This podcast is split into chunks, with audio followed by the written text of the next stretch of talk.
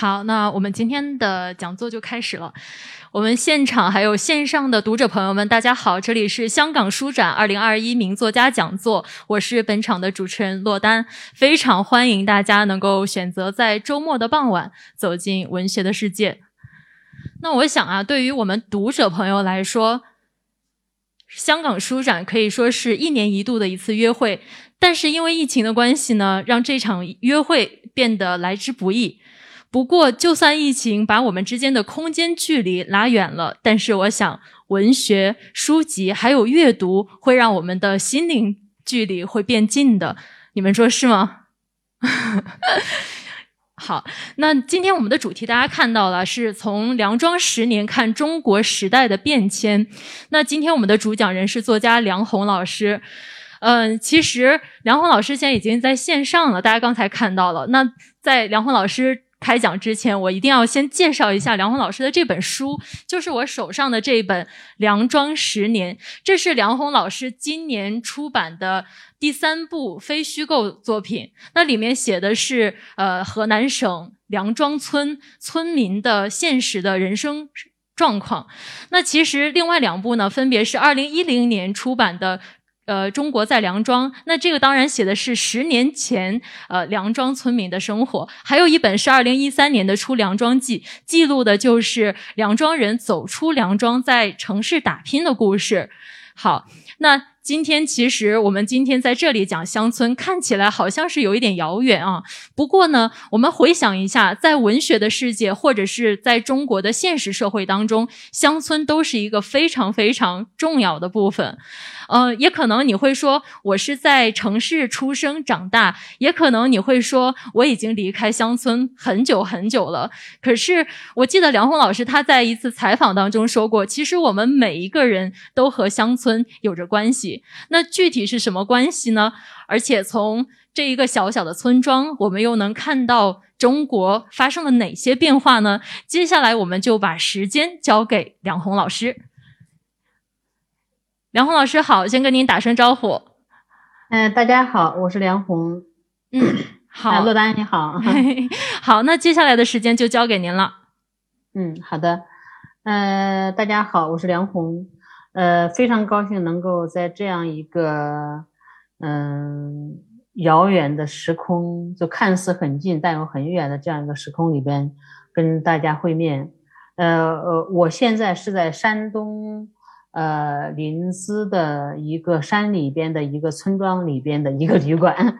那呃，大家看，实际上这个旅馆它是这个呃，它是这个按照这个。呃，最古老的建筑方式的一座石头房子，当然里边的设施是是已经现代的，比如说有木这个木的楼梯啊什么的。但是呢，这个房子呢，所有的建筑呢都是按照这个呃最古老的那种，比如说石头墙，呃，比如说没有任何的那个呃中间的夹层，呃，然后这样呢，呃，就是这样一个村庄呢，它希就这个建这个项目呢，它希望能够呃还原恢复。呃，中国乡村里边这样一种特殊的石头建筑，呃，他也希望能够让那个后来的，比如说来参观的人、来住房的人，呃，能够感受到这样一种乡村的古老建筑的美。那我在这已经住有七八天时间了，我觉得真的是非常的，呃，嗯，有很多想法。那一方面呢，我是觉得中国真的是幅员辽阔，不管是在香港还是在山东还是在河南，我写的梁庄是河南。那比如说河南是平原地带，我在这个地方是山区，是山里边，所以我现在现在坐这个地方看到的外面就是一座山，我看不到天际线，我得出去，呃，在门的外边才能看到这个天际线。但是呢，这座山呢，让我觉得真的是静默无言，但又特别有力量。他感受到的是一种跟你相对视的那样一种，嗯，自然大自然带给你的某种东西。可能是我们在呃城市的文明里边，或者是平原地带所感受不到的啊，所以我是呃，我之所以来这住，一方面当然是因为休假，另一方面有有一个非常大的原因呢，就是想看一看在这个地方是怎么样进行一种乡村重建的，呃，就是也许香港的这个呃呃，就是朋友可能对乡村的认知不大。但是我想作为一个呃仍然是这个呃血液里面仍然流动着那样的传统文化的呃这个人来说呢，他应该对中国的这样一种人情社会，中国的这样一种风俗。呃，包括我甚甚至，因为我去过香港，香港好多次嘛，甚至我觉得香港可以说是保存的比内地还要完好的很多习俗、很多习惯，包括吃饭呢、穿衣，包括人情啊，真的是一个特别特别非常典型的一个传统文化的一个呃呃这个一一个地方。当然，里面也有现代文明的另外一些成分在里边。那不管怎么样，我是觉得，呃，对我而言。那虽然我我在北京生活，我在大学教书，但是呢，我希望通过我的写作，通过我的行走，来感受，呃，不同的生活方式之下的这样一种社会的发展的样态。那因为我自己写梁庄嘛，所以我也是希望通过，呃，对于我在自己家乡的一个书写，因为我的家乡是梁庄，是在河南的一个平原的地方。那么，呃，我已经持续，呃，就是从十年前开始，实际上从十。十三年前开始呢，我重新返回我的乡村呢，呃，一方面观察，另一方面呃行走，然后就是这个书写啊，已经有十年，大致有十十几年间一直在持续的进行这样一个一个观察。所以今天呢，我想跟大家分享分享的就是呢，就是我写的这三本书的一个大致的一个一个一个呃一个呃一个我的想法和我书写的一个总体的宗旨。就一本是这个中国在梁庄。那这本书是二零一零年出版的，呃，那个这第一本，第二本呢是《出梁庄记》，那第三本就是《梁庄十年》，是今年出版的。那这三本书可以说是我自己一个非常重要的一个，呃，一一个关于乡村的一个记录。那这是第一部，第一第一部分，我想跟大家讲一下这这三本书的一个基本内容和我写作的一个想法。那第二第二部分呢，我想跟大家分享一下，就是在我写梁庄的过程之中。的我自己的一个呃关于中国乡村社会的思考，包括我自己对写作的一个思考，呃，包括我自己生命的一种思考，这是我今天想跟大家分享的两部分内容。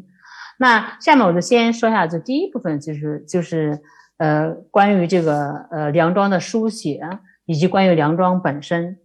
那么呃梁庄呢其实是中原的一个非常非常普通的村庄，就没有任何的一个呃非常过于贫穷啊。或者是非常富裕啊，或者有什么工业没有，它就是一个中国社会里边最普通的村庄，没有资源，然后村庄也也也也人口也也也是中等的，然后这个也没有说特别特别贫穷的，就到了一个赤贫的状态，它就是一个正常的村庄。那我在二零一零年，包括二零零七年、零八年，在回去准备呃写梁庄的一个过程之中，那其实一个最大的一个前提就是，呃，当时中国的乡村正在发生一个非常大的变化。而我自己的家乡呢，其实也在发生变化，只不过之前可能，呃，我只是每次回家听说一些故事，听说一些事情，就没有真正的把它纳入到我的一个呃写作的一个思维里边。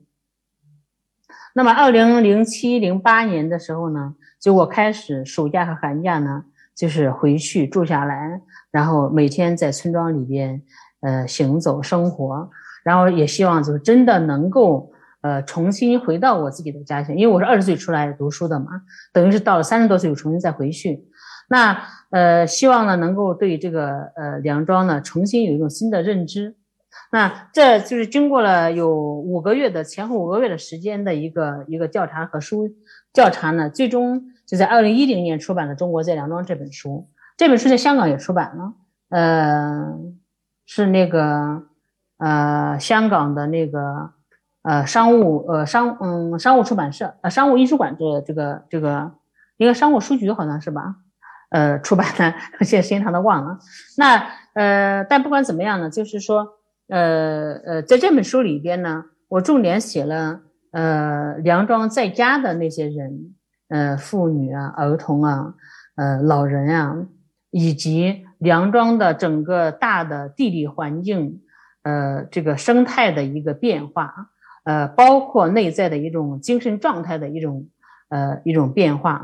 那其实，在写写中国这梁庄的，也就在调查，在重新返回村庄，重新返回这个呃这个我自己的家乡的一个过程中，其实我最受震动的就是，就看似我是梁庄人，我也几乎每年都回家，因为我的哥哥还在镇上住，我的父亲都还在农村。那但是其实，因为中国社会的变化是非常非常大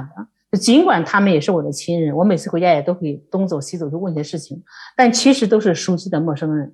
就我对他们的内在的命运，包括他们整个的生命的历程，其实是真的不了解，或者说没有做一个有意识的一个了解。那当我真的重新又站在这个村头，重新用一种嗯。观察的眼光，或者说思考的眼光，来来重新理解进入这片土地的时候，才发现呢，有很多很多值得我们去去思考的一些一些东西。嗯，其实我觉得最重要的就是因为中国当代社会的一个大的变变动呢，嗯，使得中国农村呢几乎是一个呃空心状态。所谓的空心状态，指的就是中国的。呃，农村的那些青壮年都是到城市打工，而到城市打工呢，一般情况要么是男性单身，要么是夫妻俩，而他的老人和小孩是留在这个农村的。那这就造成一个长期的一种一种分离状态。就在农村呢，我们称之为留守老人、留守儿童，这是大家可能都比较熟悉的一个话语。那而在城市呢，是那些叫农民工，就农民，他是农民的身份，但他在城里面打工。他没有任何城市的保障，社会保障也没有户籍，他的小孩也不能到城里面读书，他只能是一个暂居的状态。所以这是一个当时中国一个非常大的一个社会现实。那像梁庄这样的自身没有没有大的资源的村庄，那就是一个非常典型的青壮年出门打工，然后老人老人小孩在家里边留在家里边。那由此呢，也产生了很多很多的呃故事。呃，在这本书里面呢。我重点是以梁庄人的故事为这个，呃，为这个主体。那我呢，就做一个梁庄人，呃，在文中起一个穿针引线的作用，就希望带着读者来进入到梁庄，来听梁庄的人讲自己的故事。就是这部书的主体是这个，是梁庄人的自述，就是我的吴奶奶呀，我的婶子啊，我的堂哥呀，我的伯父啊，他们来讲自己的故事。嗯，这是这是这本书的一个基本的呃一个一个样态。那么，我想稍微举一个小小的例子，然后来来来说一下，就是我写这本书的一个呃呃对中国乡村的一种理解吧。就在第一本书里边的《中国在梁庄》里边，我写了一个吴奶奶的故事。那吴奶奶就是就是我的，我们隔了两家。呃，就小时候我呃就是我我小时候，她还是满头黑发。然后慢慢的，她现在是满头白发了，然后这个也也八十多岁了，个头也变矮了，但人非常的精神。然后我在呃二零二零零八年零九年回家的时候，因为在他家待的最多，因为他性格比较开朗，就像地母一样的非常活跃。然后就是我每天就在他家去聊天呀、说话呀、吃饭呀。然后他家里就来来往往，就各种妇女，就是留守留守的妇女啊，都会带着孩子到他家去聊天说话。那我也就是顺便听听故事，然后那个跟大家一起聊聊天。那我的吴奶奶，她她她有一天就给我讲了她自己的故事，嗯，就是那个她的小儿子就就是两口子都出门打工，呃，然后呢留下这个留下一个孩子，只是吴奶奶在带着呢，也就是吴奶奶的孙子。那呃两两千零三年的时候，因为我们家乡后面有一条河，那两千零三年夏天的时候呢，就是我的吴奶奶。正在家做饭，然后突然有人跑来说：“呀，说吴奶奶，你的你的孙子就是就是不行了，然后在河里面被淹被淹，就相当于是被淹死了。”然后我的吴奶奶就是她给我，这是这是她给我讲的故事。我在书里面是用她的语气来来呃呃来写的。然后我奶奶就是她当她就给我讲，她说当时把勺子一扔，然后跌跌撞撞就往河里边跑。我们的村庄是在一个高坡上面，然后往下往下斜着走就就可以一路可以走到这个。嗯，河坡里边，所以我奶奶就讲一路上那些荆棘棵子啊，那些灌木丛啊，那些刺啊，都扎得她小腿都流血，但是一点都不知道。然后就跑到河里面，然后发现他的孙子已经躺在那个沙滩上了，就已经被人捞上来，不行了。那我就是这个，这是我奶奶给我讲的故事。因为我奶奶平时非常乐观，那只有在她讲这个故事的时候，她的就她的表情啊，然后她的那个神态是非常呃飘忽，也非常低沉的。那。呃，然后呢？其实这个故事我早就听我的家人讲过，我的邻居也讲过，就是因为因为孩子死了嘛，是一个非常大的事情。呃，我我之前好多年呢，每年也都回家到河里面去转一转，因为因为孙子去世之后呢，我奶奶就一个人搬到河里边的茅草茅草庵里面去住了，就是一个茅草屋，他自己独居在那个地方。嗯，其实也是非常好像没法见人一样的。我每年也都去找找他，但是每年都没有找到，其实也没有用心去找。那呃，所以吴奶奶给我讲这个故事呢，就是我就顺着这个故事的线索，然后呢去看这个我们村庄后面那条河叫湍水。那呃，我就如果你读了这本书，就就比如这个书的封面，我不知道大家能不能看到，这就是湍水的这个河里面的挖沙机。呃，这是这个，这是这个，呃，一九九，就是中国改革开放之后的一个最大的场景，就是每条河里面都有很多这种挖沙机。这挖沙是要要，因为中国要高速发展，是要建筑嘛，所以它需要很多泥沙来来来这个来烧砖烧瓦。那我们河里边就在在一度高峰期的时候，每隔一千米就有就有一个挖沙机。那我经过调查，我去采访了我们县的县县水利局的副局长，也采访了其他相关的人士，才知道呢，挖沙是要取到黄泥层的，那意味着在意味着呢，这个挖沙机呢要在河底一层层的去旋去取这个沙，直到取到黄泥层没沙了，这个地方才放弃了。那么这样一来，到了夏天汛期的时候呢，呃，就是。河水一灌满，那那河底呢就是一个个大的漩涡。那些孩子们呢一来游泳，咵一跳进去就被挤死了，因为那个漩涡是很深的嘛。那吴奶奶的孙子就是这样这样死掉。他他不是他不是说灌水灌饱的，他是一下子就进到冰冷的水水下面被这个水挤死，被这个漩涡给挤死的。所以所以那个他的他他的肚子里面是没水的，就是那个这是这是一个非常小的一个细节。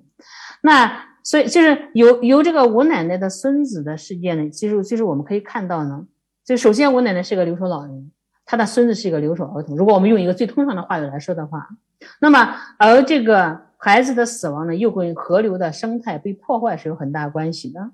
那我也是沿着这条线索去一点点去去去去挖掘，那么人的故事，嗯，河流的故事，生态的故事，就是呃，那么。我才意识到，其实很多事情并不是单单表面的一个悲惨的故事而已，在这背后呢，是一个大的呃社会的时代的背景在里边，它都参与到个体的生活之中。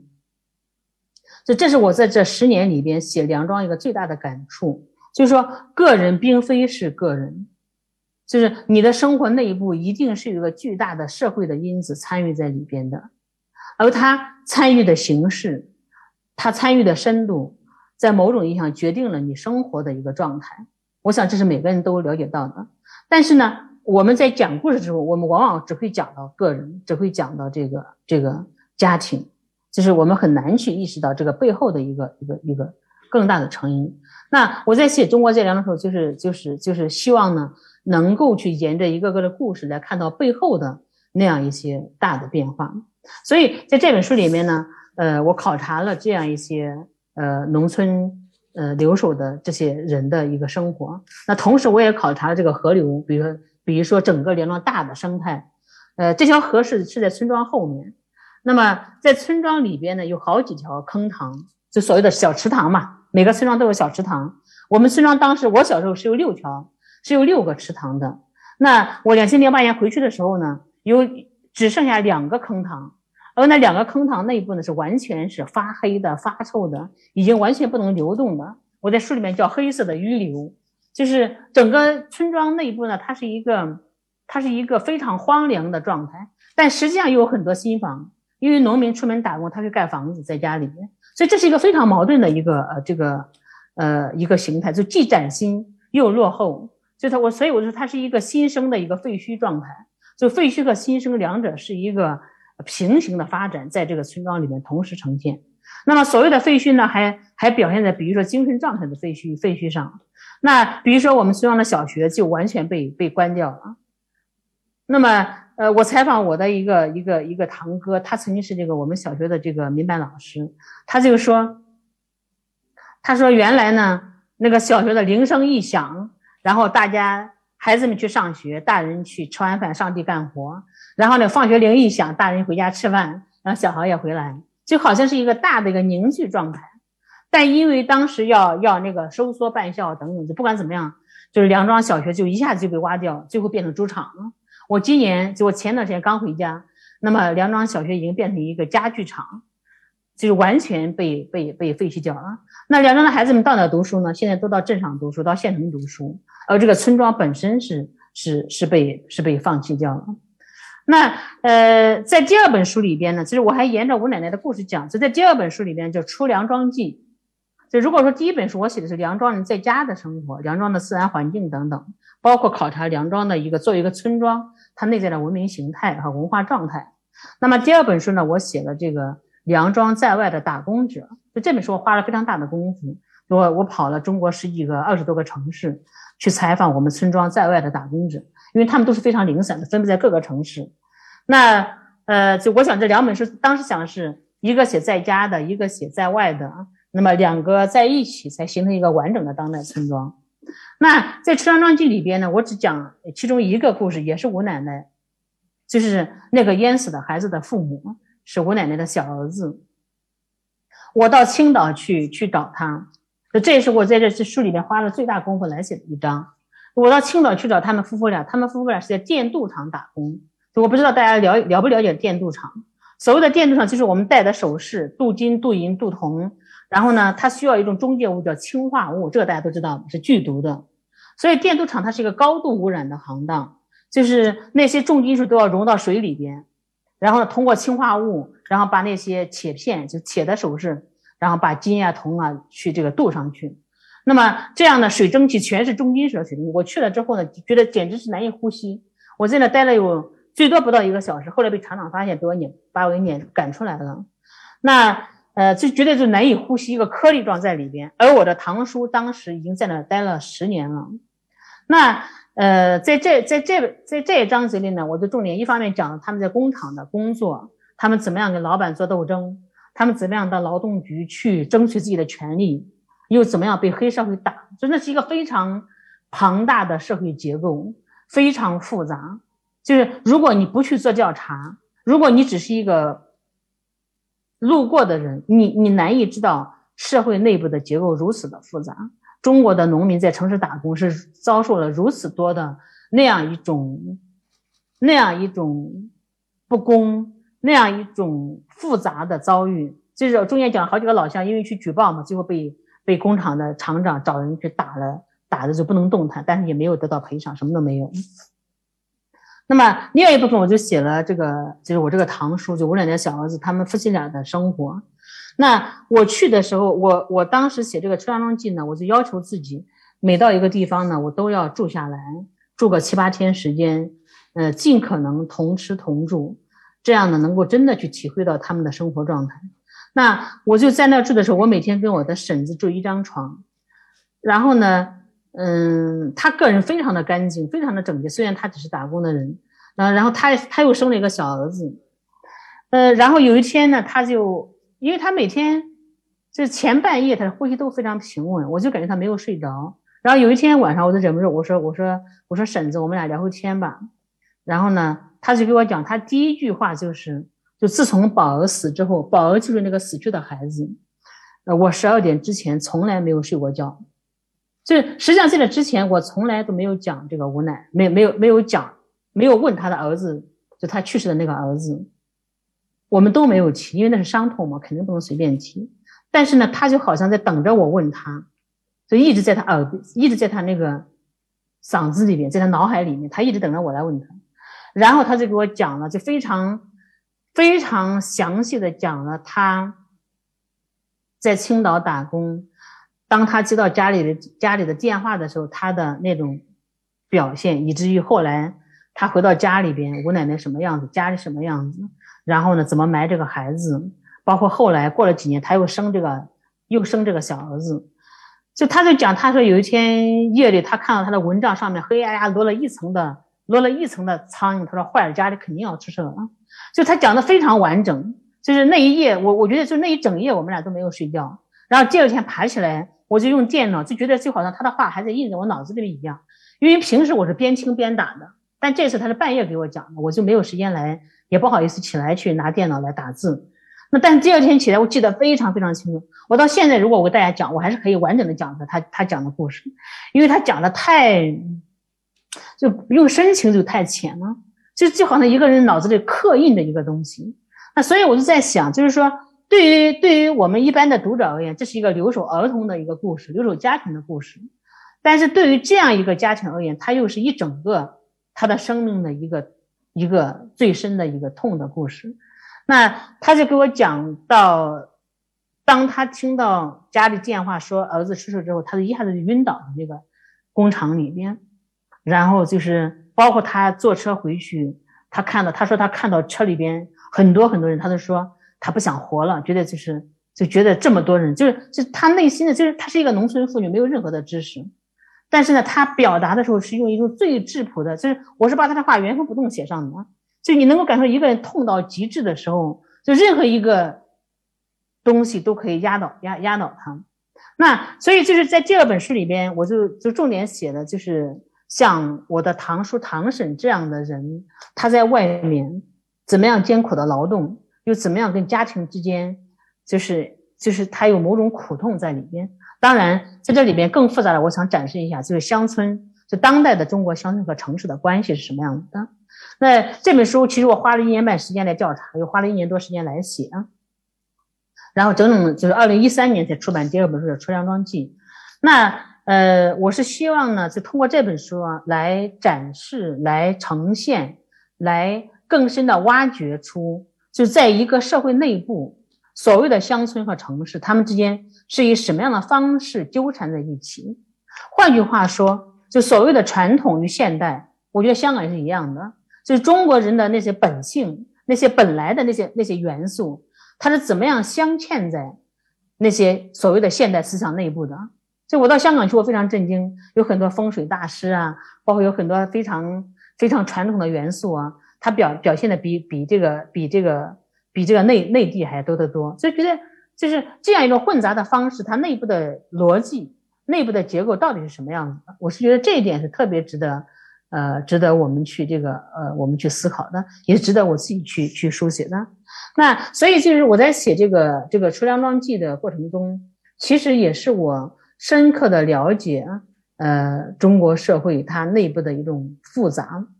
呃，包括像第一章我写的是西安那一章。那西安，我写的是我的两个堂哥，他们是亲兄弟，然后他们在西安蹬三轮车，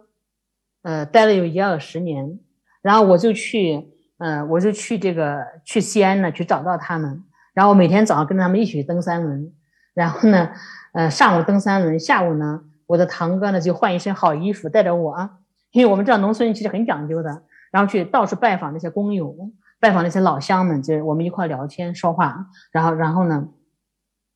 那我在跟他们在相处的那个八九天时间里面，其实我是每一天都被震惊所所这个环绕。震惊什么呢？就他们讲他们从农村来到城市，换句话说，从梁庄到西安。那他们每天过着什么日子呢？就是就像那个港港，就我们早年看那个港片一样的，每天都是都是在战斗中生活、开拓空间的，然后经常打架，砖头啊、链子啊、木棍呀。就是那种那种，因为因为农村来的那些三轮车夫们和那些城市的市民都巨大的冲突，他们就在冲突中不断的开拓自己的空间。那有一个非常小的一个呃一个呃一个呃一个一个小小小例子特别有意思。就我到西安，我是开着车去的，从我们老家从梁庄出发，然后到西安，然后呢，我的堂哥就告诉我说：“你到哪哪等我。”然后我就去到哪哪等他了，但是怎么也接不上头。然后我就说。我说你在西安待了二十年，你怎么能找不到这个地方呢？你应该蹬三轮嘛，你不应该走遍大街小巷？他就说，他说，哎呀，然后这个西安变化太大了，我实在是找不到那条路叫幸福路，特别有意思。然后他就给我讲，他说他刚来西安的时候呢，他们是住在西安的大雁塔下边，真的是一个大雁塔，应该大家都知道是一个非常大的标志。但是呢，随着就这一二十年，随着西安的城市的不断的扩张，他们从西安的大雁塔，然后因为城中村不但拆迁，要改成城市嘛，而他们只能居住在一个比较贫穷的房子比较低的地方。那所以呢，他们就不断的往外搬迁。那换句话说，我的堂哥们在西安生活了二十年，那么随着西安城市的发展，他们不但没有融入到城市，反而一步步的远离城市了。那我两千一一年到西安的时候呢，他们是住在西安的灞桥区的一个城中村里边。灞桥区是西安的一个比较偏僻的区，而他们又住在灞桥区的最偏僻的那个那个城中村。为什么能住在那个地方呢？是因为那个地方呢还没有谈妥条件，也要拆迁，但还没有谈妥，所以他们就等就等于是暂居在那个地方。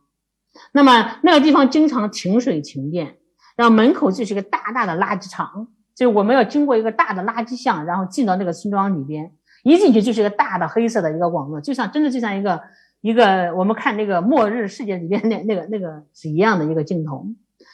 呃，那他们就暂居在这个地方，就这特别有意思。就是我们经常，如果你了解一点中国的形势，你会发现呢，我们经常说呀，乡村市民化呀，和乡村城市化呀，农民市民化呀。但是在实际的过程中，那你会发现呢，他们仍然只是暂居者，就没有获得在一个城市的权利。所以这是我两千零三年、一三年在一一年调查的时候的一个基本的状况。那么，他们所生活的每一天呢，都是跟交警，香港也有交警，我们这边还有叫协警，协警就是那些非正规的交警人员，这没有正式编制，是个临时工，但是也能拿工资。那么他们每天的任务呢？每天他们每天最大的恐惧就是害怕被抓，因为三轮车上街呢是非法的，尽管他们工作了二十年是非法的，所以经常被抓。然后呢，呃，我的堂嫂就说呀，说非我，他说我呀，说他自己是非常幸运，我来了这么多年一直没有被抓过，所以那个口气就是一种劫后余生的口气。那。就这里面有一个非常重要的问题，就是就农民在城市里面到底是一个什么样的境遇？那我采访了其中一个老乡，就他是我们村庄里边较早去西安的人，他是卖菜，呃，应该说是发财了。他在二零一三年之前呢，呃，据说已经存了有上百万，当时上百万是非常厉害的，然后可以在西安买房子，但是他他没有在西安买，他在老家就在梁庄盖了一个。应该是三层还是几层的一个楼房，然后装的抽水马桶、空调、电视机是非常的现代，但实际上他每年可能回家都住一个月、二十天的样子。那我就问他，我就反复追问他，我说你为什么不在梁庄、不在西安买房？你在梁庄买房多浪费，对吧？你又不能增值，你又你又不去住，没没时间住。然后他就反问我，他说：“他说你说我每天早上四点钟去。”拉菜去到批发市场去去拉菜，然后呢，沿途一路上回来就担心我的车被这是否被这个交警交警这个逮住，一旦逮住就要罚款，不但那一车菜作废了，他可能还要罚五百块钱一千块钱。那就他正在给我讲这个故事的那个那几天，就我去的那几天，刚好就有一个卖桃子的人，然后他的一一辆三轮车嘛，也一辆大的那个就是小的皮卡车。然后那个人就是被抓住了，然后他在逃跑的过程之中呢，那个车就翻了，就把这个人的这个腿给压断了，所以那一车桃子也没了，然后这个人呢也也被那个也也被腿也断了。就他就讲，当时他刚好路过那那个地方嘛，他就打了电话，然后找了家人，找那个人的家人等等。他就说：“我每天都提心吊胆的，我凭什么要在这个地方生活？那我在梁庄，虽然我盖的房子。”可能一年不去住一次，但是那是我的家，我真的很开心很高兴。那这句话其实特别打动我，就是说，不管是农民还是市民，不管是香港的还是大陆的，可能都需要一种身份，每个人都需要一种身份。那在这个地方，即使我发财，但你没有给我身份，我没有尊严，我每天就像一个逃犯一样在生活。那那我为什么要爱这个地方呢？你又给了我什么呢？所以就是说，呃，就我在调查过程中，我就发现，其实很多。话语是矛盾着的，就我们的政策好像是在不断的促使大家往城里面走，但另一方面的制度呢又在不断的往外推，就这是一个不断挤压的一个一个状态。我觉得是非常，就当然这是一个社会学家是一个政治学家考虑的问题，但我是以文学的方式来呈现出来。就这两本书呢，都是还是文学的形态写出来的，但里边呢，我是觉得，呃，我希望把里边那些逻辑的走向，那些纹理。把它尽可能复杂的呈现出来，然后呢，让读者来感受到中国当代社会内部的那种结构的复杂，那些冲突、那些矛盾，以及在这些冲突和矛盾中那些生命存在的样态。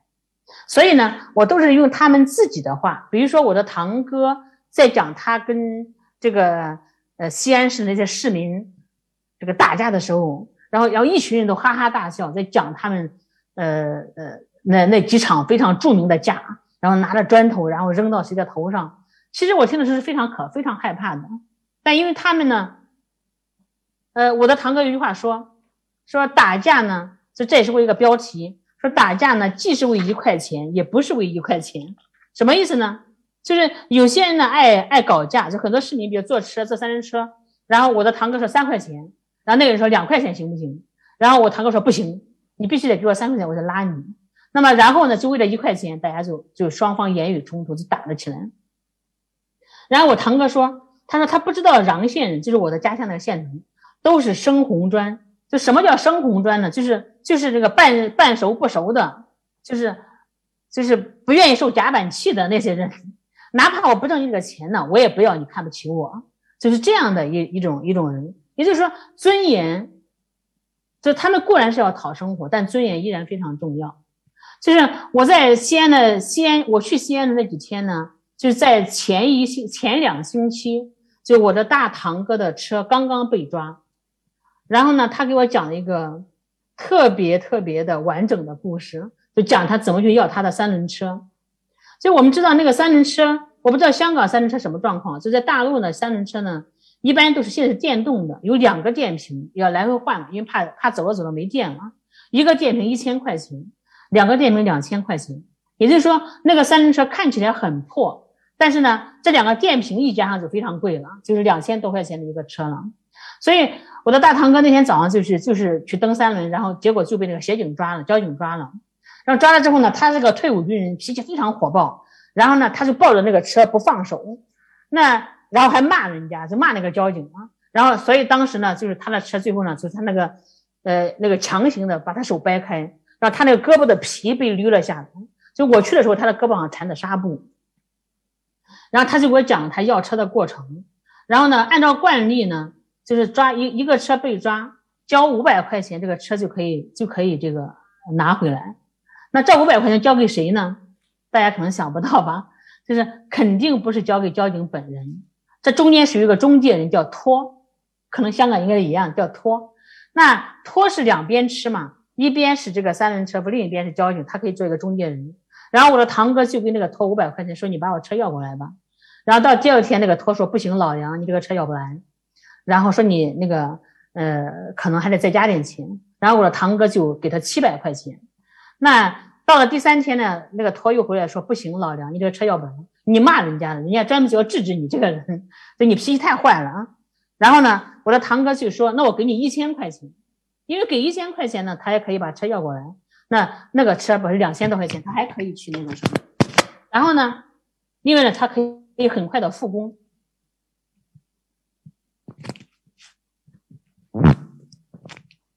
喂，是可以听到的。嗯嗯。那结果呢？那个涛过来说说老梁不行了，这个车你真的要不来了。然后呢，那个交警说你的态度太坏了，就要制止你这种人。然后我的堂哥一听呢，就打给我二堂哥打了电话。我的二堂哥又打了好好多个电话。然后呢，就那一群三轮车夫有五六十个人，坐了两辆三两辆那个包了两辆面包车。浩浩荡荡的到那个交警，呃，这个大队的门口去干嘛去？去游行示威去了。那个他们还有个细节是，他们把马甲脱了，因为他们不想让让让社会人知道是三轮车夫在闹事。然后呢，他们在门口喊的口号是什么呢？说你们这群土匪，光天化日之下抢劫。那我们想想，谁抢抢劫？这个话语的转换是特别有意思的。所以我就把这个故事完整的写出来。就是我的堂哥跟我说。说我是一个退伍军人，我每年还交党费。你看我在门口说的是他们是土匪，就就非常非常有意思。那这种话语的转换，其实也是一个社会生活内部一个巨大矛盾的一种一种呈现。呃，然后呢，呃，正正在这个时候呢，有一辆小轿车开进来了，然后那个人是车里边就摇下车窗，是看怎么回事。然后一看不大紧，这一群三轮车夫都围了上来，说就是他，就是他。那个人就是平时。带队抓三轮车夫的那个人，然后那个人吓得满脸苍白，说：“不是我，不是我。”就赶紧把车窗摇上，然后进了院子里边。呃，然后过了一会儿呢，就有人来请我的大堂哥、二堂哥说进去谈判。那么当然最终谈判成功了，就是这样呢。我的堂哥还交了一百块钱，大家猜交给谁了？一定想不到，就还交了一百块钱，车才取出来。那我们想，就是我的堂哥的三轮车肯定不可能放在交警队的院子里，因为那毕竟是办公的地方，而他们收的三轮车肯定不止一辆。那所以呢，这个时候呢，三轮车就有一个专门的，呃，专门的一个车厂来管。也就是说，你车厂肯定也不能白停啊，你停了三天，停了五天，停了六天，你肯定每天都有费用嘛。所以我的堂哥还交了给车厂交了一百块钱。那我们看一下，在这个社会链条之中，从交警到拖到停车场，然后最后才是我的堂哥们。就这个社会链条是特别有意思的，就是我觉得这这既是一个。在社会生活里面特别有意思的故事，同时也是一个特别富有启发性的一个，呃，这个，呃呃呃一个事件。所以，那当然最后我的堂哥车也要来了。然后呢，我的堂哥呢，因为因为因为老乡们都帮忙了嘛，所以我的堂哥就请大家到一个拉面馆，每个人一碗拉面，一瓶啤酒，然后算下来花了一千七百块钱。然后我就说，你看你还赔了，你交了一百块钱，然后然后你这个又花了一千七，你这一千八也加一点钱你买个新车了。他说：“那我高兴啊，我开心呀，对吧？”然后就那当然这些事情，我觉得就虽然都是一些生活中特别特别细微的事情，但是恰恰能够展示中国社会内在的逻辑。那我也是希望通过那这些书写呢，来展示一下中国当代村庄它的一个变迁，在变迁中它的一个命运，以及呃中国社会一个内部的一个一个复杂。就这第二本书，然后第三本书就今年出版的《梁庄十年》，那。因为这已经这是二零一二一年，是今年出版的，已经距这个中国这梁庄已经十年了。那呃这本书的角度相对小一些，呃是因为呢，嗯，就是我在后记里面写的，我就我想有一种长河式的书写，就希望能够就好像梁庄是一个就像一个记录文字纪录片一样的，那么希望能够把把把梁庄人的命运有一个相对长时间段的展示。那再过十年，比如说再写梁庄，然后再过十年，也许也许我没有去世，也许我去世了，也许村庄孩子也许不在，那我希望能够把这个这个这个村庄里边的人和生活和状态能够持续的呈现出来。那在这本书里边呢，呃，我也是写了前两本书里边的大部分人他们的命运的变化，那其中包括我的父亲，因为前两本书里面我的父亲是非常重要的角色，是他带着我。呃，走遍全国各地，然后我们俩一起去做这个梁庄的调查。那么写这本书的时候呢，我的父亲已经去世了，而前两本书里边很多非常重要的人物的命运都发生了非常大的变化。那么这些变化的原因是什么？呃，不管是偶然的还是必然的，不管是多么离奇曲折的，呃，我都希望能够把它持续的呈现出来，然后来展示这个村庄内部的变化。那这本书里边有一个有一个重要的人物，就叫杨洋。洋洋呢，就是呃吴奶奶的，就是那个小儿子的小儿子，就他的孙小孙子嘛。那我在二零一三年到这个青岛的时候呢，那个小儿子呢是在这个青岛生活，嗯，这个这个孩子呢，我在书里面详细的写了他的生活，因为因为这个孩子呢，嗯，非常的孤独。为什么孤独呢？因为我的堂叔呢是在一个大工厂，一个大的电镀厂那个工作的。然后呢，那个电镀厂工作非常繁忙，就我们要知道，中国的那个农民工人呢是要靠加班来挣到足够的、相对足够的钱的，不加班是不可能挣到多少钱。所以这里面有非常多的细节，大家可以去看，如果有时间的话。那呃，那那个这个这个小孩子在书中叫杨洋，那呃他的父母亲就去求那个那个工厂老板说，我的大儿子已经去世了，那我的小儿子呢，我想带在身边。所以我不想那个再留在家里面让老人带了，然后那个厂长老板呢，那个厂长就同意了。那但是呢，因为工作非常繁忙，其他老乡也想如法炮制呢。那那个那个老板就说滚，谁就是我没有义务来管这些孩子，为什么一定需要老板来管呢？是因为我的堂叔堂婶每天加班要加到十点钟，那这个孩子在哪呢？这个孩子只能在这个，只能在那个工厂的看守室，就是。门卫室里面那边待着，所以那门卫室可能只能待一两个孩子，不可能带更多的。所以我去的时候，那个杨洋呢，只有一个，只有他一个人，每天非常的孤独。而我的堂叔堂婶呢，又住在那个村庄里边最老的房子里边，所以那个村庄的原住民都搬到新的楼房去住了，因为他们挣到钱了嘛，那他们的厂不是被他们的地不是被工厂占了，赔了一大笔钱嘛。那这个老的村庄里面住的都是那些打工者，所以这个孩子每天放学之后呢。他只能一个人回到这个老的村庄里面，非常孤独，非常的，呃，忧郁。呃，那到了二零二一年，我写这本书的时候，当时这孩子才六岁。那今年过了七八年时间呢，这个孩子已经十四岁了。我回梁庄的时候呢，这个孩子也回到梁庄。那他的父母还在青岛打工，而他呢，回到梁庄，在镇上的中学读书。今年已经十四岁了，呃，就过完年已经十五岁了，呃，十四岁。呃，然后呢，我就是跟他，有我的书的结尾是以他来结尾的，就这样一个十四岁的少年，就不管是在青岛还是在这个梁庄，还是在镇上，他依然还是一个 就是留守儿童，因为他回到梁庄呢，他的我奶奶已经很老，八十多岁了，他不能再带不动孩子了，所以我的堂叔堂婶就在镇上一个，在镇上租了找了一个家庭，等于寄居在别人家里面，他一星期回来一次，所以也是非常孤独的。所以你不知道他的命运往哪发展，那但不管怎么样，生命在慢慢成长，还在慢慢长大。所以我希望就是把这个，所以我最后一章叫生死之谜，就把这种死亡和成长、生长之间呢，就好像梁庄，就它永远都在，但生命也永远都在消逝，又同时生命在永远的成长。就这是一个非常复杂的，但又是一个自然流逝的过程。所以，在这三本三本书里边呢，就是我希望能够把这样一个连续的过程，就把梁庄作为一个样本，把梁庄人在当代的生活持续的呈现出来，而梁庄人所遭遇的问题、他们的情感状态、他们的家庭状况、他们整个的这样一个呃生存的一个一个空间的迁移，那我希望把它非常非常详细的写出来，包括里边我做了很多一些社会学式的调查，比如说我刚才提到。我的堂叔在青岛电镀厂电镀厂打工，那我经过调查，我才知道，原来就是很多工厂的工资呢，都是按照最低工资给工人的。比如说，呃，一个月八百九，后来涨到九百五，后来涨到一千零五，后来又涨到一千二百五。那么你工作满八个小时，休息一天的话，你你一个月只能挣到一千二百五十块钱。那你说我要挣到三千块钱怎么办呢？你只有靠加班。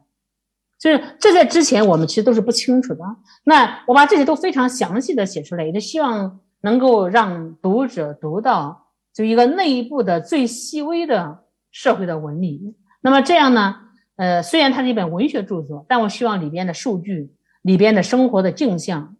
呃，是极其细微而真实的。也希望读者能够通过这样一个细微而真实的描述来感受一下就生活内部的那样一种。多维的、多元的那那些存在，呃，这是这三本书的一个基本的一个，呃呃，一个一个内容和我书写的一个宗旨吧。